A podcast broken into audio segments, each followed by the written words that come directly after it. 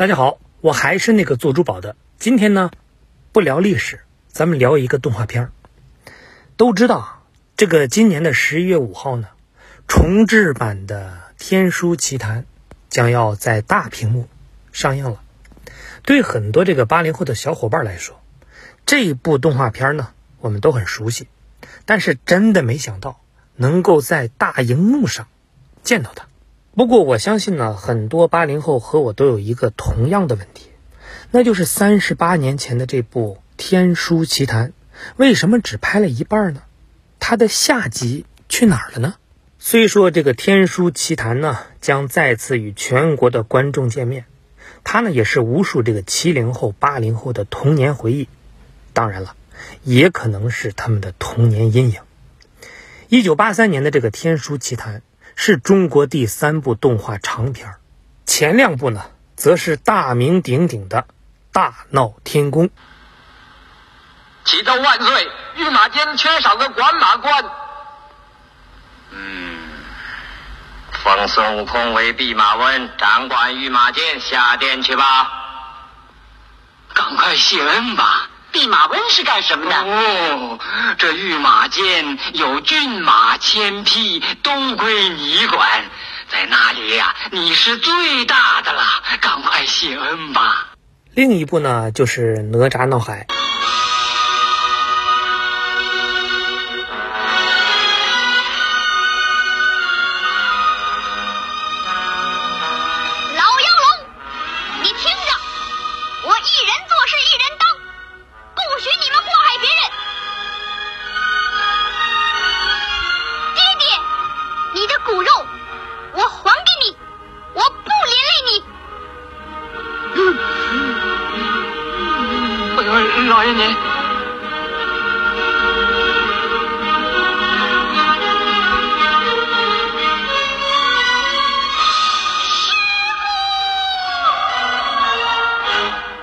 天书奇谭在比自己年纪小很多的豆瓣平台上得分呢是九点二分。那它的故事情节曲折，充满了悬念。更难能可贵的是，它还具备了国产动画片里不多见的幽默感，并且呢。还若隐若现地嘲讽着某些社会现实。首先呢，我带大家重温一下这个《天书奇谭》的剧情。首先呢，就是这个天宫秘书阁的执事人员员工，他呢是趁玉帝赴瑶池聚会的时候，敲开了石门，私取天书如意宝册，下凡人间，然后呢，把天书文字刻在了云梦山的白云洞的石壁上。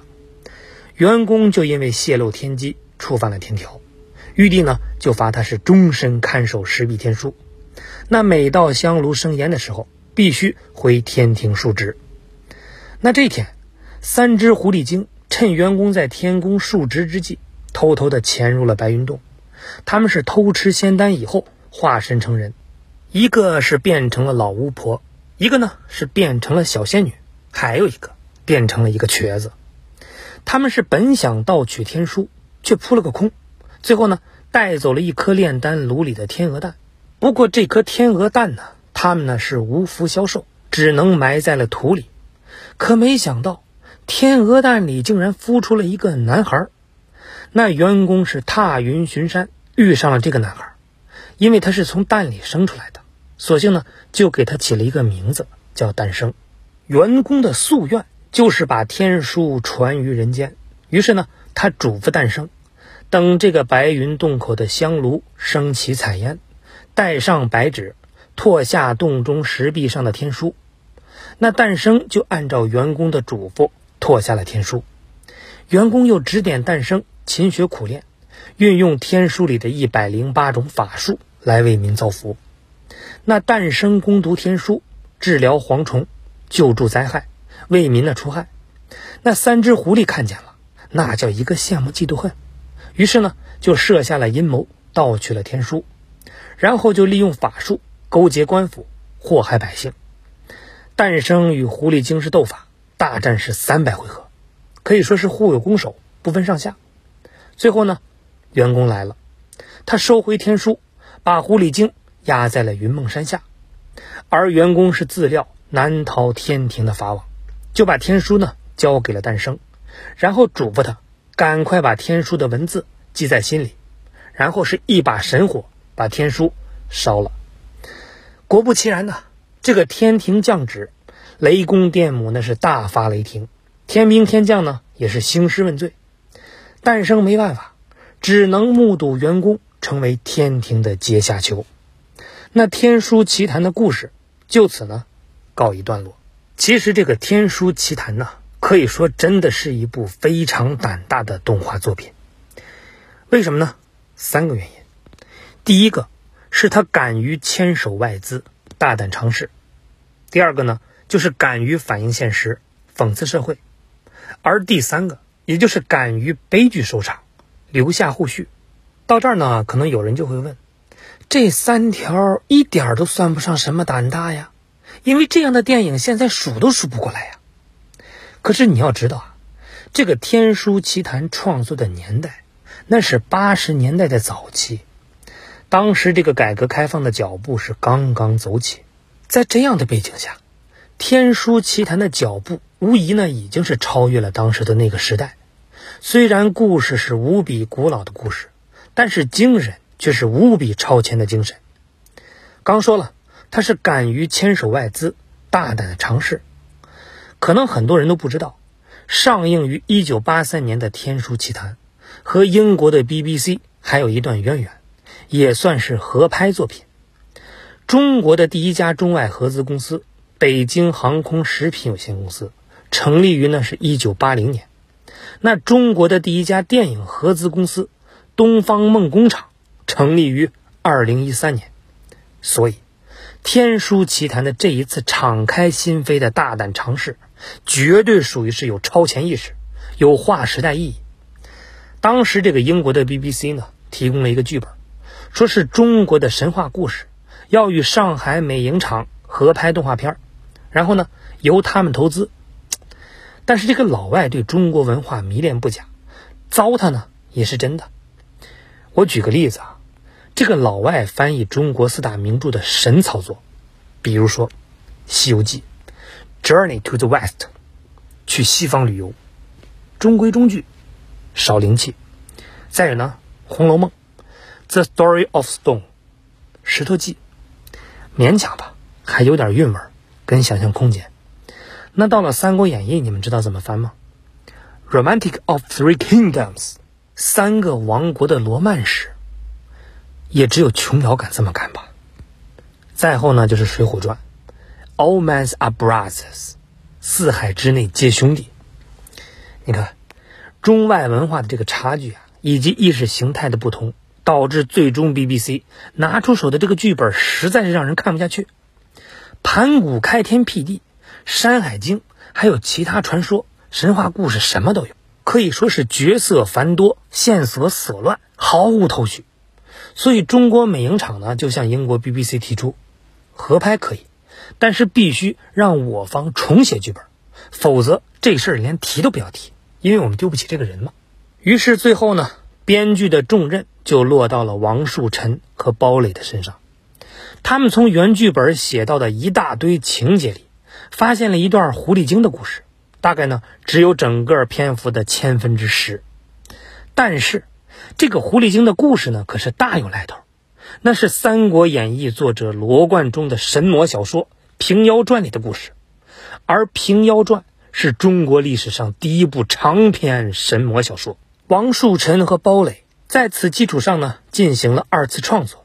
他们保留了三个狐狸精，把担子和尚诞生改成了小男孩诞生，再结合中国的各种民间故事，完成了《天书奇谭》的剧本。看了这个新的剧本，英国人也觉得，哎呀，的确要比原来的好。可是半年、一年、一年半，BBC 的资金呢是始终没有到位。但是这个创作程序是已经启动，创作者们的心血呢不能白费。老外不玩了，那我们就自己玩吧。然后呢，把原先太出格的戏给收回来一点，但是无处不在的幽默感呢还是留了下来。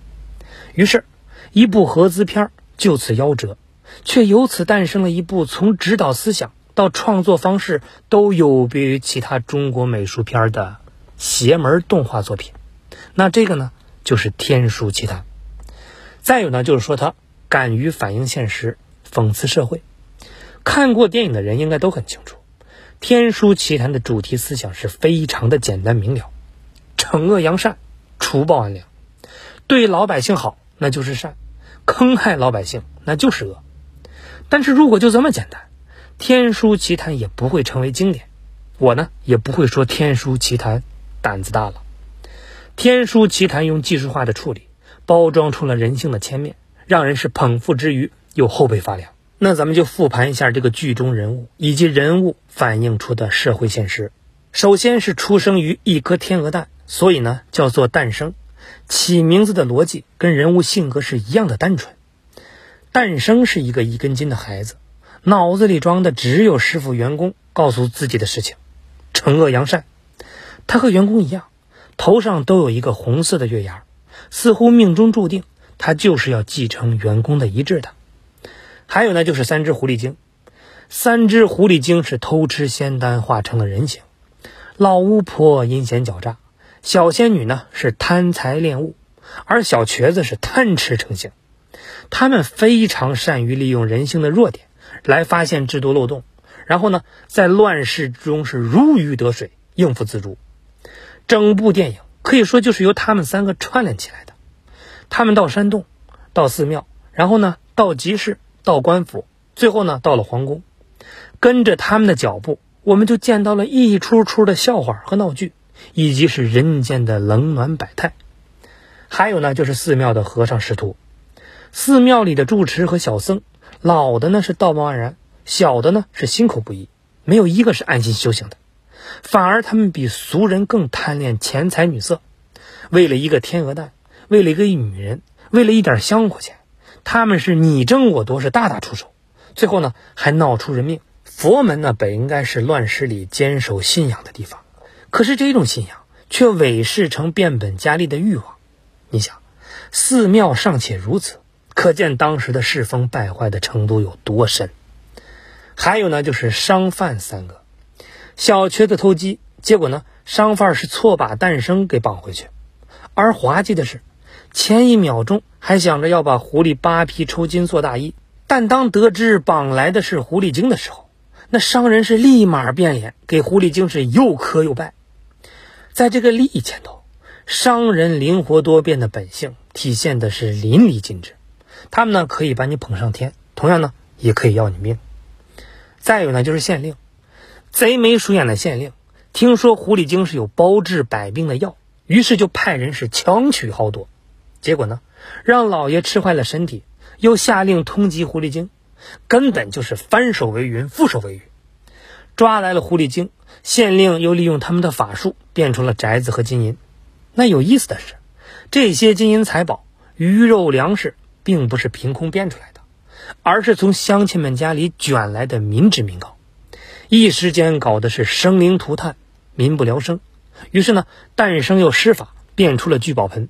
把县令家里的金银财宝、鱼肉粮食又全都给收回来，可县令不管呀，不仅民脂民膏他也要，连这聚宝盆他也要，简直就是贪得无厌。